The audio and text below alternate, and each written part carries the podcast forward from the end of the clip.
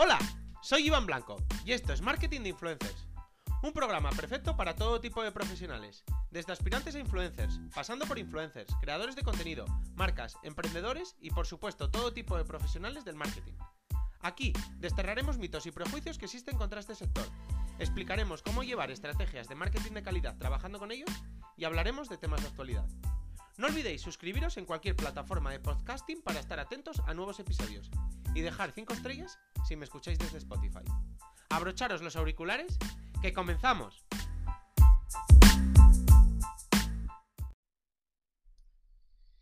Pues el programa de hoy lo dedico a traeros tres novedades de Instagram, que además me parece curioso porque la última vez que de novedades de Instagram también fueron tres. No sé si es que, bueno, un modus operandi de, de la plataforma, lo de, lo de traer las novedades de 3 sub 3, pero bueno, me resulta curioso, cuanto menos. Eh, ¿Sabéis? Sabéis que son muy, muy crítico con Instagram, es más, muchos en, en, los mails y tal me lo decís, que por qué soy tan crítico con Instagram.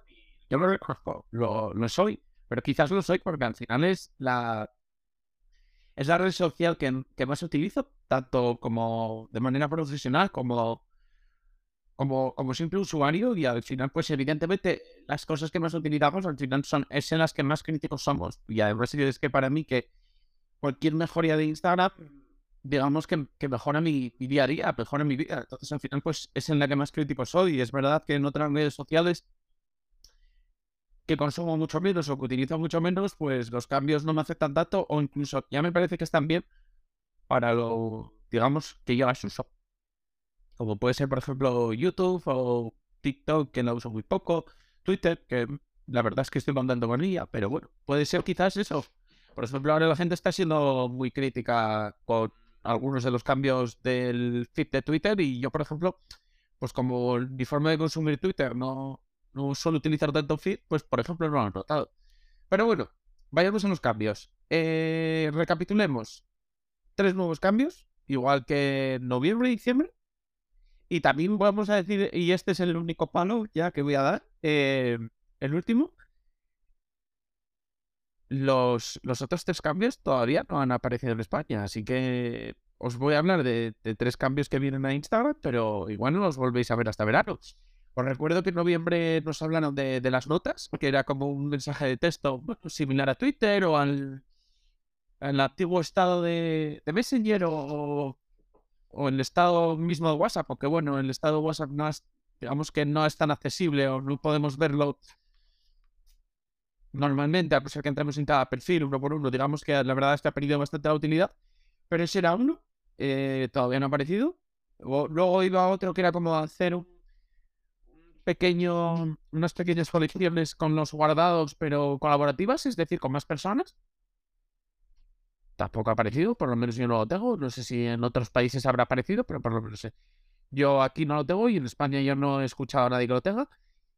Y luego la tercera era el, la competencia de Virreal, que tampoco ha aparecido. Y aquí, y este es de verdad, prometo, el último palo, era quizás la más importante y para la que más premura se debían se debían dar, digamos. Así que bueno, ellos verán. Pero bueno, os anuncio las tres últimas novedades que ha anunciado Adam Mosseri. Eh, espero que pues por lo menos vengan con las otras tres de la mano y, y salgan las seis a la vez o por lo menos tarden menos que estas anteriores y no tengamos que esperar hasta verano. Pero bueno. Eh, la primera, me parece bastante, bastante interesante. Es una especie de, de modo silencioso o modo no molestar para, para Instagram, en el que podemos fijarlo durante determinado tiempo.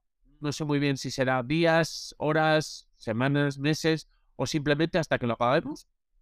Y durante ese tiempo, pues si alguien nos escribe, eh, le llegará un, un mensaje de que tenemos este modo activado, por tanto no, no vamos a contestar en nuestro perfil también aparecerá este modo como, como activado.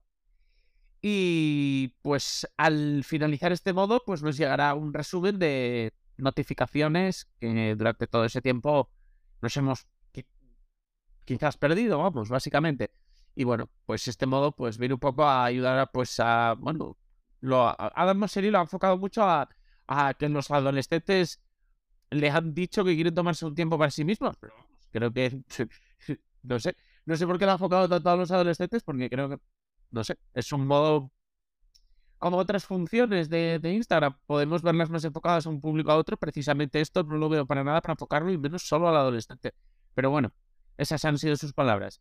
Y bueno, pues al final veremos un poco cómo, cómo se utiliza, cómo se implementa y bueno, que, que los usuarios al final van a dictar un poco hacia dónde va, hacia si es buena idea, que a priori parece que sí, y hacia el uso que, que le acabamos dando cada uno. Eso por un lado.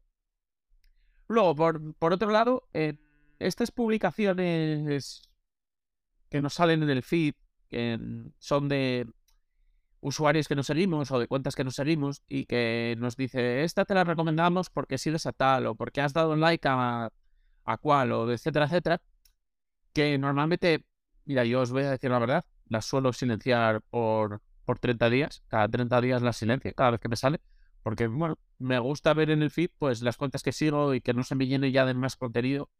Porque con las cuentas que sigo, digamos que puedo ver el feed cada día y ver todo lo que se publica. Y si ya me empezaran a salir más cosas, pues evidentemente ya me quitaría mucho tiempo. Sigo a poca gente, solo gente que me interesa, entonces por ahora lo puedo, lo puedo abarcar así. Entonces, eso por un lado. Eh... Bueno, pues al caso estas, estos posts antes se podían silenciar o podíamos decir que no nos volvieran a mostrar contenido de determinada de, esa cuenta. Ahora también podemos decir que no nos incluya contenido que incluya diferentes hashtags o diferentes palabras. Es decir, por poner un ejemplo, si no nos gusta el queso o no queremos que nos aparezca comida o no queremos que nos aparezca ropa para no consumir, etcétera, etcétera, pues podemos silenciar esa palabra y a partir de ahí no aparece ese tipo de contenido.